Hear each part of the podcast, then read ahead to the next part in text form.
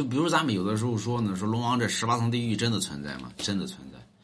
所以民间里边传闻呢，人是都是从天上而来，所以人间里边人所做之事呢，也得正确的去运用，要不然打入十八层地狱，永世不得超生。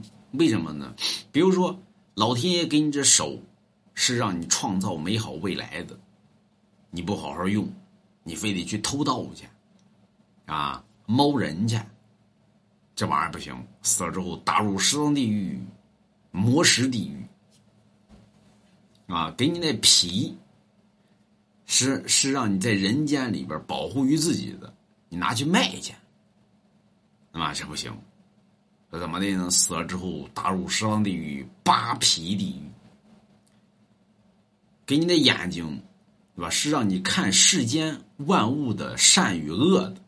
正与错的，结果你搁那偷窥去，啊，爬人门缝啊，爬人厕所，死了之后抠眼，啊，给你那舌头是让你说话的，你非得拿去骗人去，死了之后打入十方地狱、拔舌地狱，就把那舌头给拔了。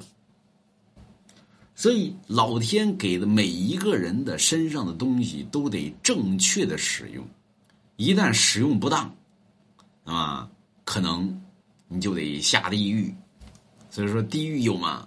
有。啊，在哪儿呢？在地下十八层。